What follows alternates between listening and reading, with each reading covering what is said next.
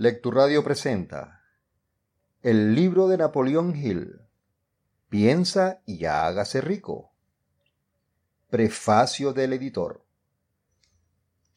En el terreno de la realización personal, la independencia financiera y la riqueza del espíritu, más allá de lo que se puede medir en dinero, Piense y hágase rico es uno de los libros más válidos de todos los tiempos Nunca hubo otro libro como este, y ni nunca podrá haberlo. Fue inspirado por Andrews Carnegie, que reveló su fórmula de realización personal al autor, Napoleón Hill, hace muchos años. Carnegie no solo llegó a ser multimillonario, sino que hizo millonarios a una multitud de hombres a los que le enseñó su secreto. Otros 500 hombres ricos revelaron el origen de su riqueza a Napoleón Hill, que ha pasado toda una vida de investigación, difundiendo su mensaje a las personas de todas las clases sociales que están dispuestas a aportar sus ideas, sus ilusiones y sus planes organizados a cambio de la riqueza. Centenares de personas han aplicado los famosos principios de este libro en aras de su propio enriquecimiento.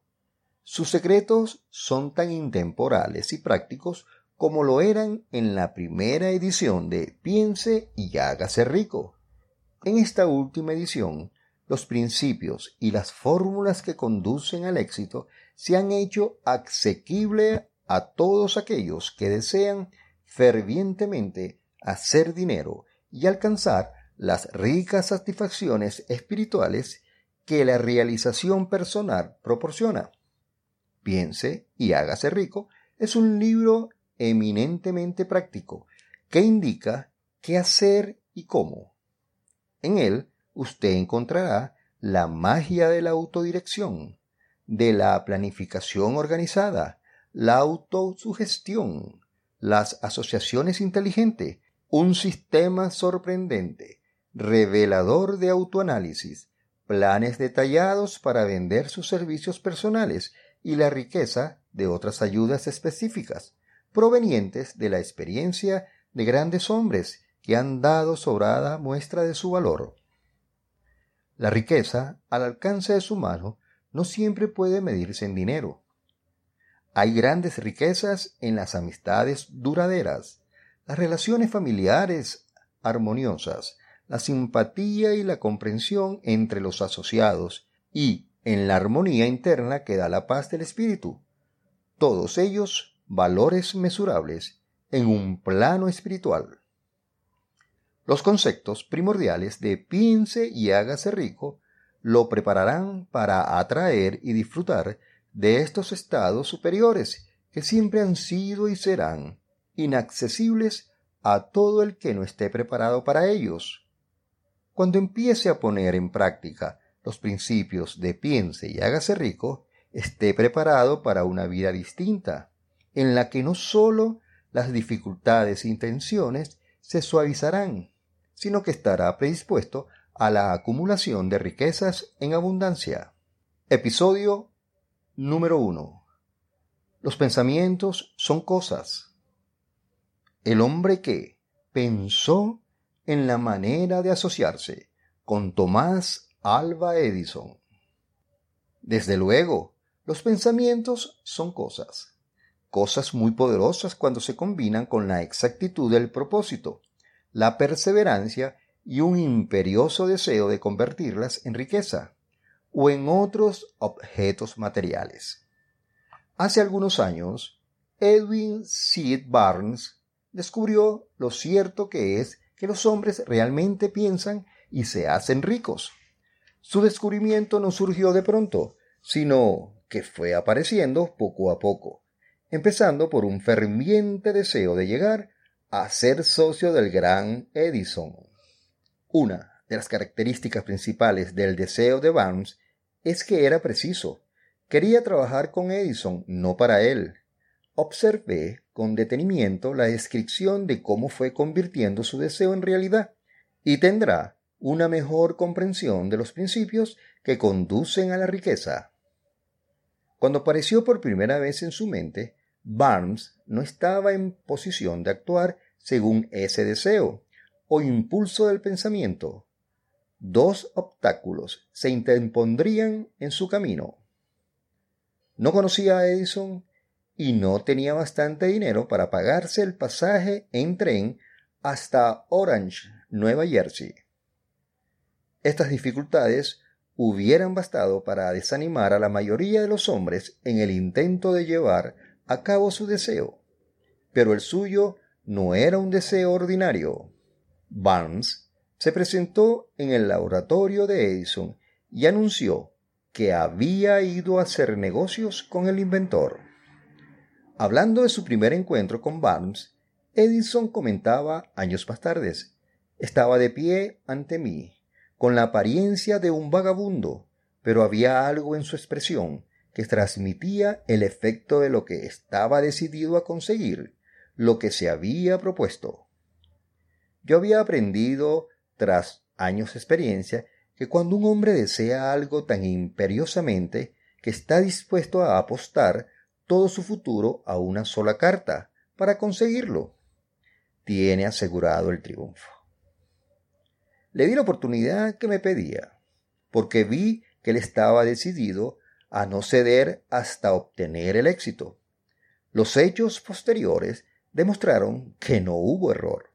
No podía haber sido el aspecto del joven lo que le proporcionara su comienzo en el despacho de Edison, ya que ello estaba definitivamente en su contra. Lo importante era lo que él pensaba. Barnes no consiguió su asociación con Edison en su primera entrevista. Obtuvo la oportunidad de trabajar en el despacho de Edison por un salario insignificante. Transcurrieron los meses. En apariencia nada había sucedido que se aproximase al codiciado objetivo que Barnes tenía en su mente como su propósito inicial y preciso. Pero algo importante estaba sucediendo en los pensamientos de Barnes.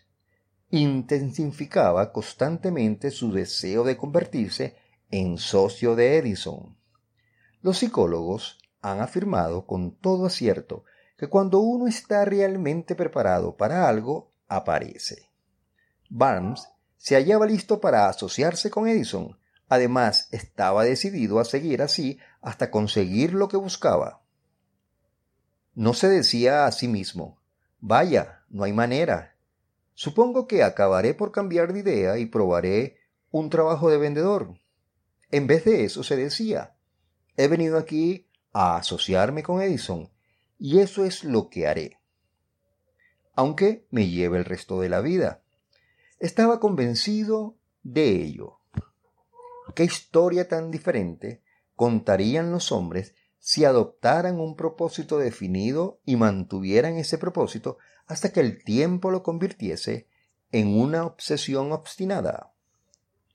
Quizás el joven Barnes no lo supiera en aquel entonces, pero su determinación inconmovible, su perseverancia en mantenerse firme en su único deseo, estaba destinada a acabar con todos los obstáculos y a darle la oportunidad que buscaba. Cuando la oportunidad surgió, apareció con una forma diferente y desde una dirección distinta de la que Barnes había esperado.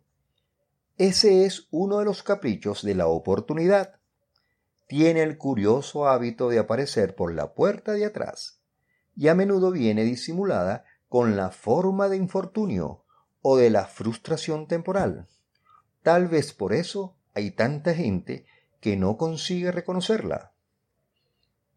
Edison acababa de perfeccionar un nuevo invento, conocido en aquella época como la máquina de dictar de Edison. Sus vendedores no mostraron entusiasmo por aquel aparato, no confiaban en que se pudiera vender sin grandes esfuerzos. Barnes vio su oportunidad, que había surgido discretamente, oculta en la máquina estrambótica que no interesaba más que a Barnes y al inventor. Barnes supo que podría vender la máquina de dictar de Edison. Se lo sugirió a éste y de inmediato obtuvo su oportunidad. vendió la máquina. En realidad, lo hizo con tanto éxito que Edison le dio un contrato para distribuirla y venderla por toda la nación.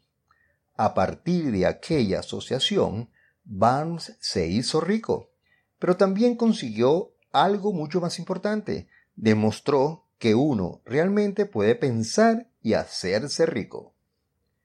No tengo forma de saber cuánto dinero en efectivo reportó Barnes su deseo.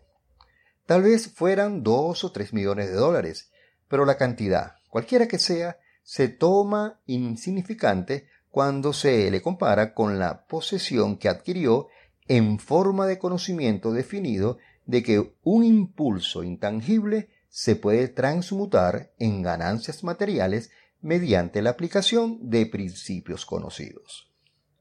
Barnes literalmente se pensó en asociación con el gran Edison, se pensó dueño de una fortuna, no tenía nada con que empezar. Aceptó la capacidad de saber lo que deseaba y la determinación de mantenerse fiel a este deseo hasta verlo realizado. Una de las causas más comunes del fracaso es el hábito de abandonar cuando uno se ve presa de una frustración temporal. Todos son culpables de este error en un momento u otro. Un tío de R.B. Darby fue presa de la fiebre del oro.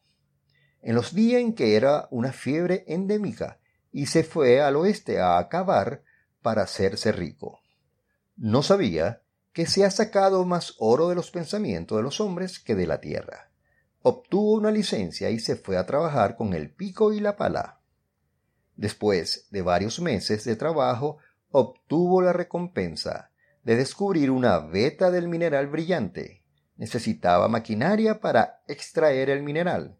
Con discreción, cubrió la mina, volvió sobre sus pasos a su hogar en Williamburg, Maryland, y les habló a sus parientes y a algunos vecinos del hallazgo.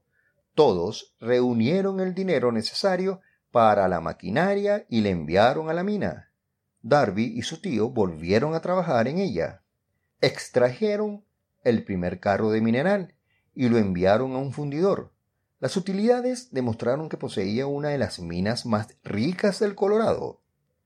Con unos pocos carros más del mineral, saldarían todas las deudas. Entonces, empezarían a ganar dinero en grande. Hacia abajo fueron los taladros, muy alto llegaron las esperanzas de Darby y de su tío. Entonces sucedió algo. El filón de mineral brillante desapareció. Habían llegado al final del arco iris y la olla de oro no estaba allí. Perforaron en su desesperado intento para volver a encontrar la beta, pero fue en vano. Finalmente decidieron abandonar. Vendieron la maquinaria a un chatarrero por unos pocos centenares de dólares y tomaron el tren de vuelta a su casa. El chatarrero llamó a un ingeniero de minas para que mirara la mina e hiciera una prospección. El ingeniero le informó de que el proyecto había fracasado porque los dueños no estaban familiarizados con las vetas falsas. Sus cálculos indicaban que la beta reaparecería a un metro de donde los Darby habían dejado de perforar. Allí fue precisamente donde fue encontrada. El chatarrero extrajo millones de dólares en mineral de aquella mina porque supo buscar el asesoramiento de un experto antes de darse por vencido. Mucho tiempo después, Darby se resarció sobradamente de su pérdida cuando descubrió que el deseo puede transmutar en oro. Eso le ocurrió después que ingresara en el negocio de la venta de seguros de vida, recordando que había perdido una inmensa fortuna por haber dejado de perforar a un metro del oro. Darby aprovechó esa experiencia en el trabajo que había elegido, con el sencillo método de decirse a sí mismo me detuve a un metro del oro, pero nunca me detendré, porque me digan no, cuando yo trate de venderles un seguro. Darby se convirtió en uno de los pocos hombres que venden un millón de dólares anuales en seguros. Su tenacidad se la debía a la lección que había aprendido de su deserción en el negocio de la mina de oro.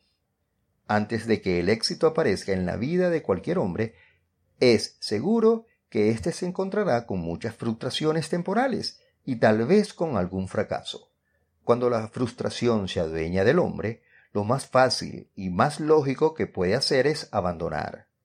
Eso es lo que la mayoría de los hombres hace.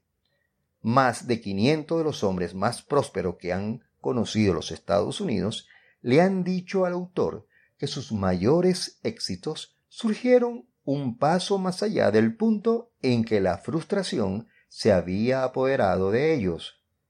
El fracaso es un embustero, con un mordaz sentido de la ironía y la malicia. Se deleita en hacernos tropezar cuando el éxito está casi a nuestro alcance.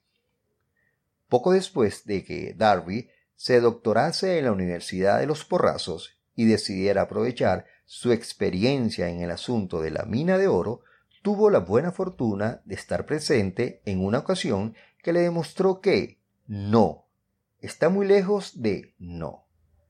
Una tarde ayudaba a su tío a moler trigo en un viejo molino. Este dirigía una granja grande, donde vivían cierto número de granjeros arrendatarios de color. La puerta se abrió silenciosamente y una niña, hija de uno de los arrendatarios, entró y se situó junto a la puerta. ¿Qué quieres?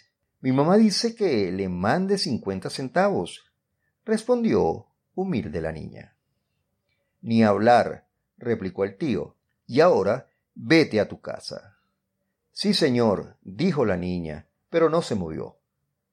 El tío siguió con su trabajo, tan ocupado que no prestó atención a la niña y no se dio cuenta de que no se había marchado.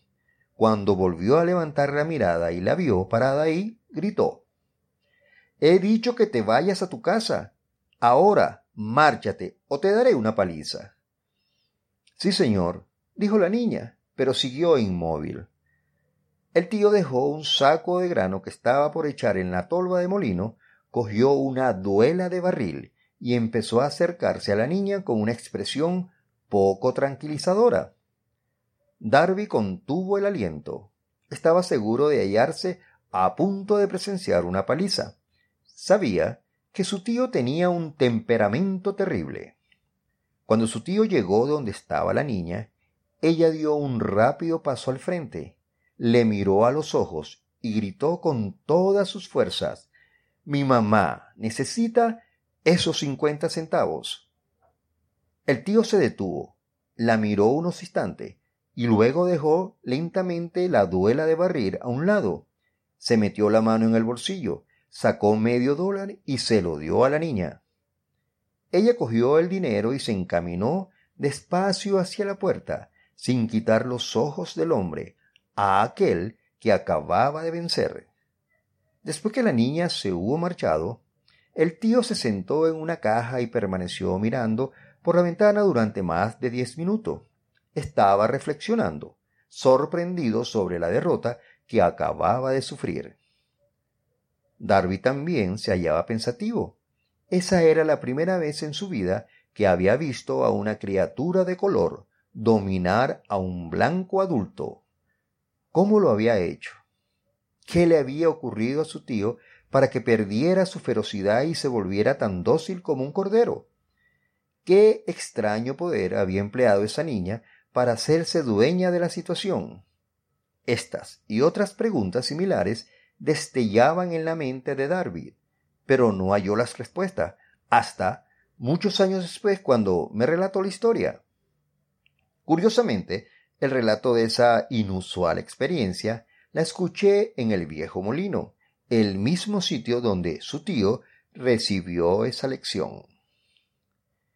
En aquel viejo molino polvoriento, el señor Darby me relató la historia del extraño triunfo y terminó preguntándome ¿Cómo entiendes esto? ¿Qué extraño poder tenía esa niña para dominar por completo a mi tío? La respuesta a esa pregunta la encontrará en los principios que describen en este libro.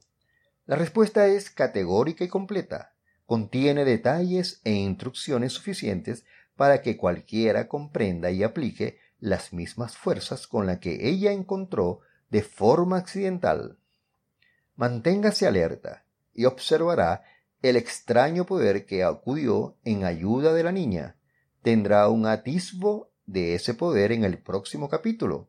En alguna parte del libro encontrará una idea que aguzará sus poderes receptivos y pondrá a su alcance, para su propio beneficio, ese mismo poder irresistible. La comprensión de él puede aparecer ante usted en el primer capítulo, o tal vez surja en su conciencia más adelante. Puede presentarse en forma de una sola idea, o quizá la encuentre en la naturaleza de un plan o en un propósito. Una vez más, puede hacerle volver sobre sus pasadas experiencias de frustración o de fracaso para aportar alguna lección mediante la cual usted recupere todo lo que había perdido en su trabajo. Después de haberle explicado al señor Darby el poder que la niña de color había empleado, quizá sin saberlo, él repasó enseguida sus treinta años de experiencia en la venta de seguros de vida y estuvo francamente de acuerdo en que su éxito en ese campo se debía en gran parte a la lección que había aprendido de la pequeña. El señor Darby señaló Cada vez que un posible comprador trabaja en deshacerse de mí, sin hacerse el seguro, yo visualizaba a la niña parada en el viejo molino con sus ojazos desafiantes y me decía a mí mismo tengo que conseguir esta venta. La mejor parte de las ventas que he hecho han sido a gente que me ha dicho no. El señor Darby también recordó su error al haberse detenido a un metro escaso del oro. Pero esa experiencia fue una bendición encubierta. Me enseñó a seguir insistiendo sin que importasen las dificultades y fue una lección que necesité aprender antes de poder tener éxito en cualquier campo. Esta historia del señor Darby y de su tío de la niña, de la mina de oro, sin duda la leerán centenares de hombres que se ganan la vida vendiendo seguros de vida, y el autor desea ofrecer a todos ellos la sugerencia de que Darby le debe a esas dos experiencias su capacidad para vender más de un millón de dólares anuales en seguros de vida. La experiencia del señor Darby fueron bastante comunes y triviales y sin embargo contienen la respuesta de su destino en la vida. Por lo tanto, fueron tan importantes para él como su propia vida. Sacó provecho de ellas porque las analizó y supo ver lo que enseñaban. Pero, ¿qué hay del hombre que no tiene el tiempo ni la inclinación para estudiar el fracaso en busca del conocimiento que pueda conducirlo al éxito? ¿Dónde y cómo va a aprender el arte de convertir los fallos en escalones hacia la oportunidad? Para responder a esas preguntas, se ha escrito este libro. La respuesta se expone en una descripción de trece principios, pero recuerde, a medida que vaya leyendo, que las respuestas que quizá usted está buscando a las preguntas que le han hecho reflexionar en los misterios de la vida, puede encontrarla en usted mismo a través de alguna idea, plan o propósito que tal vez surja en su cerebro durante la lectura. Una buena idea es todo lo que se necesita para alcanzar el éxito. Los principios descritos en este libro contienen medios y maneras de crear ideas útiles. Antes de seguir adelante con nuestro enfoque para describir esos principios, creemos que merece la pena recibir esta importante sugerencia. Cuando las riquezas empiezan a aparecer, lo hacen con tanta rapidez y en tal abundancia que uno se pregunta dónde habían estado escondidas durante todos esos años de necesidad. Esta es una afirmación sorprendente y tanto más si tenemos en cuenta la creencia popular de que la riqueza premia solo a quienes trabajan mucho durante mucho tiempo. Cuando usted comience a pensar y a hacerse rico, observará que la riqueza empieza a partir de un estado mental con un propósito definido. con poco trabajo duro o sin ninguno. Usted o cualquier otra persona puede estar interesado en saber cómo adquirir ese estado mental que atrae la riqueza. He pasado 25 años investigando porque también yo quería saber, tan pronto como dominé los principios de esta manera de pensar y empecé a seguir las instrucciones para aplicar esos principios, que su nivel económico empezará a crecer y que de todo lo que usted toque comenzará a transmutarse en haberes de su propio beneficio. Imposible, de ninguna manera.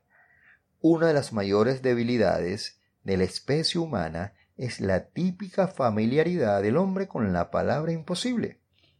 Él conoce todas las reglas que no darán resultado, sabe todas las cosas que no se pueden hacer, este libro se escribió para quienes buscan las reglas que han hecho de otras personas de provecho y están dispuestos a jugársele todo con esas reglas. El fracaso asola a aquellos que resignan a él con indiferencia. El objeto de este libro es ayudar a todo lo que quiera aprender el arte de cambiar de enfoque, del fracaso al éxito, otra debilidad que se encuentra en conjunto en demasiadas personas es el hábito de medirlo todo, y a todos por sus propias impresiones y creencias. Quienes lean esto creerán que jamás podrán pensar en hacerse rico, porque sus hábitos de pensamientos se han empantanado en la pobreza, el deseo, la miseria, los errores y el fracaso. Estas personas desafortunadas me recuerdan a un chino distinguido que fue a Estados Unidos a recibir una educación americana. Acudía a la Universidad de Chicago. Un día el presidente Harper se encontró con ese joven oriental en el campus. Se detuvo a charlar con él unos minutos y le preguntó qué le había impresionado, cómo la característica más notable del pueblo estadounidense. Bueno, replicó el estudiante, la extraña forma de sus ojos. Tienen unos ojos rarísimos. ¿Qué decimos nosotros de los chinos? Nos negamos a creer los que no entendemos. Pensamos totalmente que nuestras propias limitaciones son el patrón adecuado de las limitaciones. Por supuesto, los ojos de los demás son rarísimos porque no son iguales a los nuestros. Cuando Henry Ford decidió fabricar su famoso motor V8, quiso construir un motor con los ocho cilindros alojados en un solo bloque y dio instrucciones a sus ingenieros para que produjeran un prototipo del motor. El proyecto estaba ya volcado sobre el papel, pero los ingenieros acordaron que era de todo punto imposible embutir ocho cilindros en un motor de un solo bloque. Produzcanlo de todas maneras, dijo Ford. Pero es imposible, replicaron ellos. Adelante, ordenó Ford, y no dejen de trabajar hasta haberlo conseguido. No importa cuánto tiempo haga falta. Los ingenieros pusieron manos a la obra. No tenían otra opción si querían seguir formando parte del equipo de Ford. Seis meses transcurrieron sin que obtuvieran resultados Pasaron otros seis meses y todavía no habían conseguido nada. Los ingenieros probaron todos los planes concebibles para llevar a cabo el proyecto, pero aquello parecía incuestionable, imposible. A cabo de un año, Ford se reunió con los ingenieros que volvieron a informarle de que no habían hallado la manera de cumplir sus órdenes. Sigan con el trabajo, dijo Ford. Quiero ese motor y lo tendré continuaron haciendo pruebas y entonces, como parte de magia, el secreto quedó desvelado. La determinación de Ford había ganado una vez más. Quizás esta historia no está descrita con precisión de detalles, pero las circunstancias y el resultado son los correctos. Deduzca de ella, usted que desea pensar y hacerse rico. El secreto de los millones de Ford, si puede, no tendrá que buscar muy lejos. Henry Ford tuvo éxito porque comprendió y aplicó los principios del éxito. Uno de ellos es el deseo, saber lo que uno quiere. Recuerde esta historia de Ford mientras lee y señale las líneas en que se describe el secreto de su extraordinaria proeza. Si puede hacer esto, si usted es capaz de poner el dedo en el particular grupo de principios que hicieron rico a Henry Ford, usted puede igualar sus logros en casi cualquier oficio para el que esté preparado. Cuando Henley escribió sus proféticas palabras, soy el dueño de mi destino, soy el capitán de mi alma, debería habernos informado de que nosotros somos los dueños de nuestro destino, los capitanes de nuestra alma, porque tenemos el poder de controlar nuestros pensamientos. Debería habernos dicho que nuestro cerebro se magnetiza con los pensamientos dominantes que llevamos en la mente y que por mecanismo que nadie conoce bien, estos imanes atraen hacia nosotros las fuerzas, las personas, las circunstancias de la vida que armonizan con la naturaleza de nuestros pensamientos dominantes. Debería habernos dicho que antes de poder acumular riqueza en abundancia, tenemos que magnetizar nuestra mente con un intenso deseo de riqueza, que hemos de tomar conciencia en la riqueza hasta que el deseo por el dinero nos conduzca a hacer planes definidos para adquirirlo. Pero, al ser un poeta y no un filósofo, Henley se contentó con afirmar una gran verdad de manera poética, dejando que sus lectores interpretaran el significado filosófico de sus líneas. Poco a poco, la verdad ha ido desvelándose hasta que ahora parece cierto que los principios escritos en este libro contienen el secreto del dominio sobre nuestro destino económico. Ahora estamos preparados para examinar el primero de esos principios. Mantenga una actitud de apertura mental y recuerde, a medida que vaya leyendo, que no son invención de nadie, son principios que han funcionado para muchos hombres, usted puede ponerlos a trabajar para su propio beneficio permanente. Verá qué fácil es. Hace algunos años pronuncié el discurso de la entrega de diplomas en el Salem College, en Salem, Virginia Occidental. Acentué el principio descrito en el próximo capítulo con tal intensidad que uno de los miembros de la clase que obtendría el diploma se le apropió y lo convirtió en parte de su forma de ver la vida. Ese joven llegó a ser miembro del Congreso y un personaje importante en la administración de Franklin Delano Roosevelt.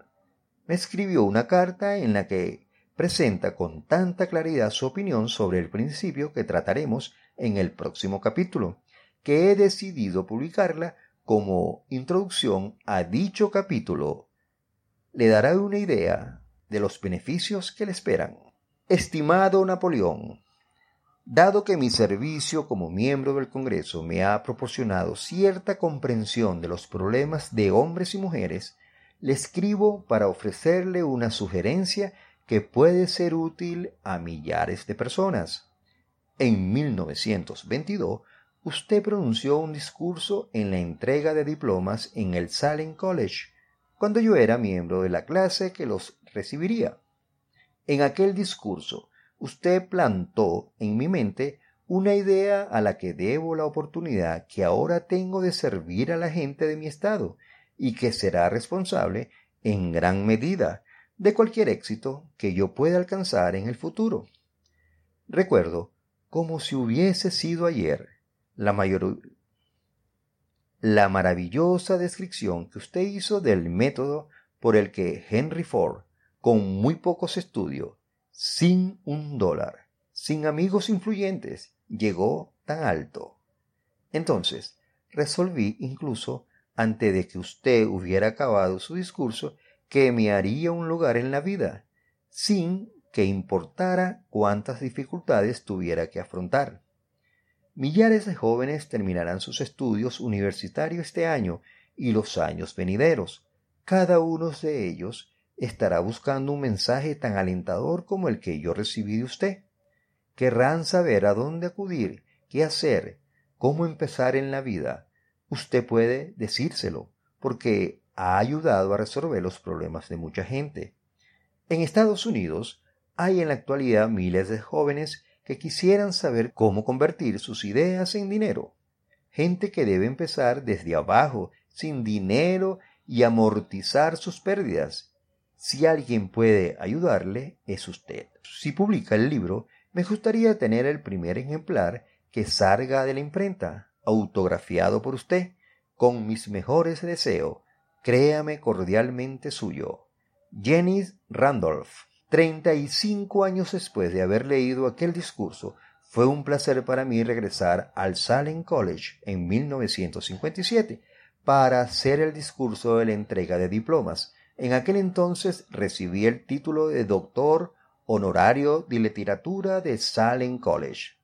Desde aquella ocasión, en 1922, he visto prosperar a Jenny Randolph hasta llegar a ser ejecutivo de una de las más importantes líneas aéreas de la nación, un orador muy inspirado y senador de Estados Unidos por Virginia Occidental.